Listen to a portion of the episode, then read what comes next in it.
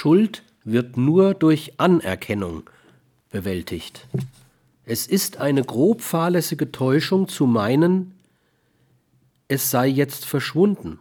Schuld wird man nicht los durch Verdrängung, auch nicht durch prophylaktische. Schuld lässt sich nur bewältigen durch Anerkennung. Wer nicht in der Lage ist, auch die Schattenseiten seines Charakters zu akzeptieren, wird stets ein willfähriges Opfer all derer sein, die ihm Selbstverwirklichung mit den eigentümlichsten Methoden und durch die merkwürdigsten Strategien versprechen.